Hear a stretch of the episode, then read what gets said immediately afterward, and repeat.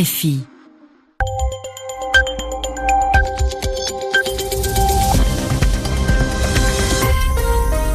22 heures ici à Paris, 2 heures de moins en temps universel. Gilles Moreau.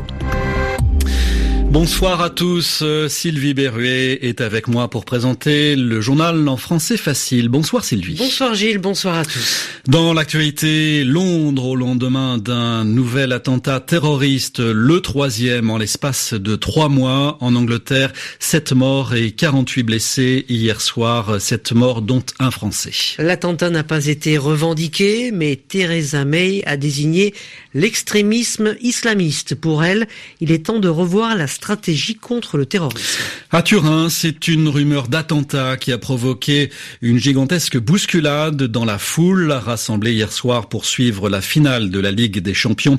Le bilan est impressionnant, plus de 1500 blessés, légèrement touchés pour la plupart. Le tennis, une Française en quart de finale à Roland Garros, Kristina Mladenovic a sorti la tenante du titre, l'Espagnol Muguruza. Le journal. Le journal. En français facile.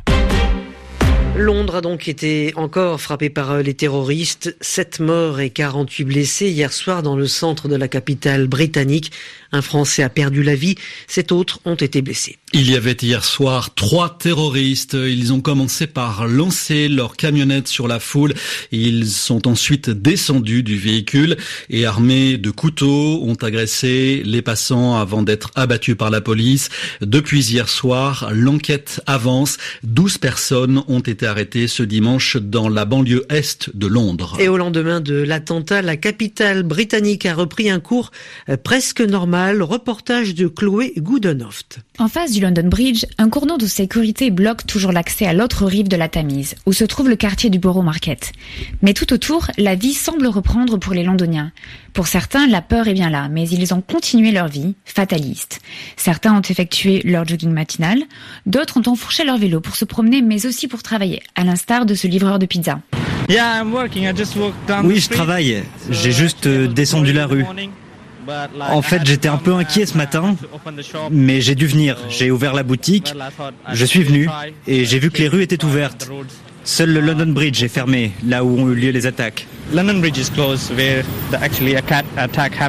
Les touristes sont aussi très présents sur ce lieu central de Londres. Elvis, qui habite le nord de Londres et qui avait prévu quelques visites touristiques dans le centre de la capitale, n'était même pas au courant de ce qu'il s'était passé la veille. Non, je n'ai rien vu. Je ne sais pas en réalité. Je suis venu maintenant et j'ai vu que tout était fermé. Bien sûr que je suis choqué. C'est terrifiant. Certains métros, comme le Monument Station, juste en face du pont, étaient encore fermés à 12 heures, heure locale, mais ça n'a pas empêché le flux de touristes de progresser. Londres, pour RFI. L'attentat de Londres n'a pas été revendiqué, mais la première ministre Theresa May a désigné l'extrémisme islamiste. À ses yeux, il est temps de revoir la stratégie contre le terrorisme. C'est le troisième attentat à frapper la Grande-Bretagne en l'espace de trois mois.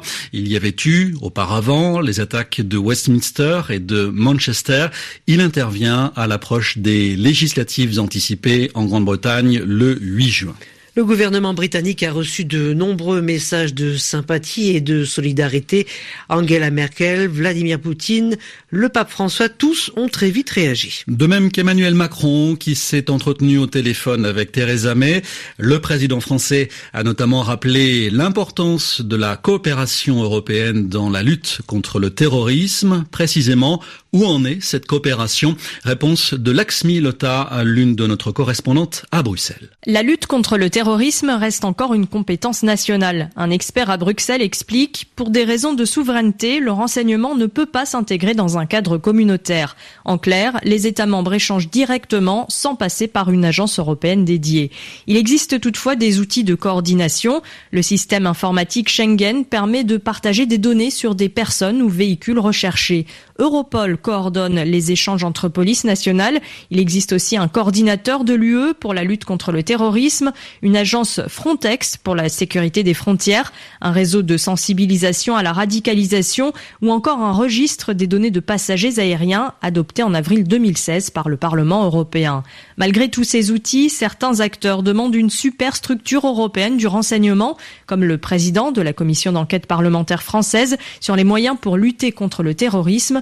Il propose de créer une véritable base commune, un peu comme le FBI aux États-Unis. Lax Milota, Bruxelles, RFI. Ajoutons qu'actuellement à Manchester se tient un concert d'Ariana Grande dans des conditions de sécurité très strictes.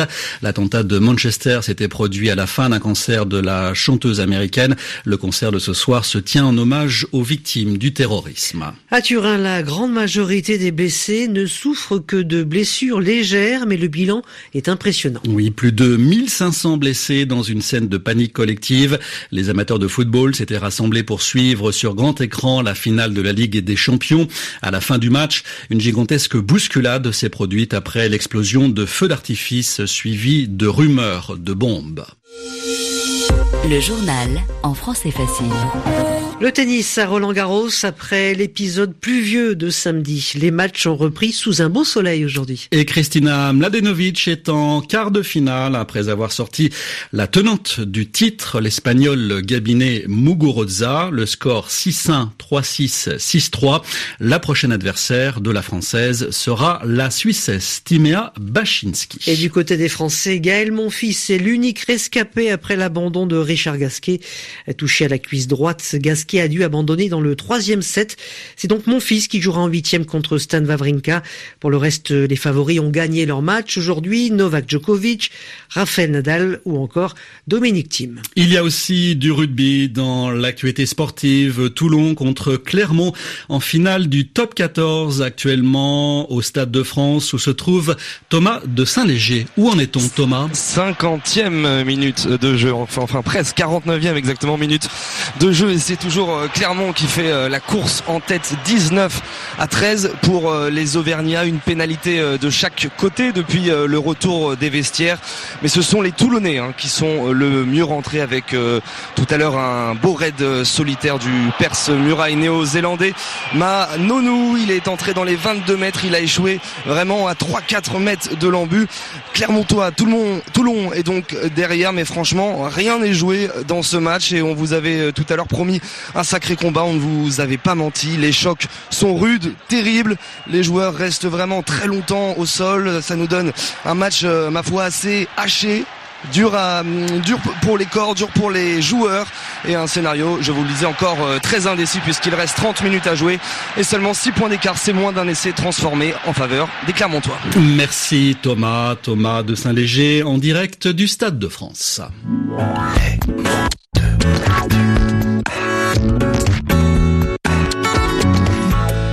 Il est temps maintenant de retrouver Yvan Amar pour l'expression de la semaine, aujourd'hui cavalier seul. L'agence de presse officielle du Qatar a publié des propos attribués à l'émir, des propos qui font du bruit. Alors, ils sont attribués à l'émir. Attention, on dit que l'émir les a prononcés mais ce n'est pas confirmé parce que peut-être que l'agence a été piratée.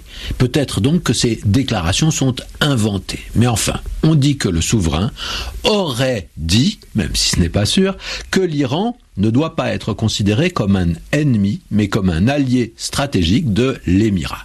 Voilà une position qui est bien différente de celle des autres États du Golfe. Alors, est-ce que le Qatar fait cavalier seul? C'est l'expression utilisée sur RFI. Faire cavalier seul, c'est-à-dire avoir une action différente des autres, et surtout de ceux qui, en général, sont des alliés, des amis. Une action différente et parfois même une action opposée, une action contraire, et donc une attitude qui peut provoquer des critiques. On a bien l'idée de celui qui se désolidarise des autres, c'est-à-dire qui mène son jeu de son côté, de façon personnelle, quand on dit que quelqu'un fait cavalier seul. Alors tout cela est bien marqué par l'adjectif seul. Mais pourquoi cavalier? Eh bien voilà un mot qui a beaucoup de sens différents en particulier quand on danse. Un cavalier danse avec sa cavalière. Et dans le quadrille, une danse qui a été très populaire, deux couples, ou parfois quatre ou même plus, dansent ensemble en faisant des figures. Et parfois, l'un des hommes peut faire une figure tout seul c'est bien à ce moment-là qu'on dit qu'il fait cavalier seul, comme s'il abandonnait ses partenaires. Merci Yvan Amar. De mon côté, je n'ai pas fait cavalier seul puisque Sylvie Berruet et Fabrice Violet m'ont aidé à présenter le journal en français facile. Bonsoir Sylvie. Bonsoir à tous.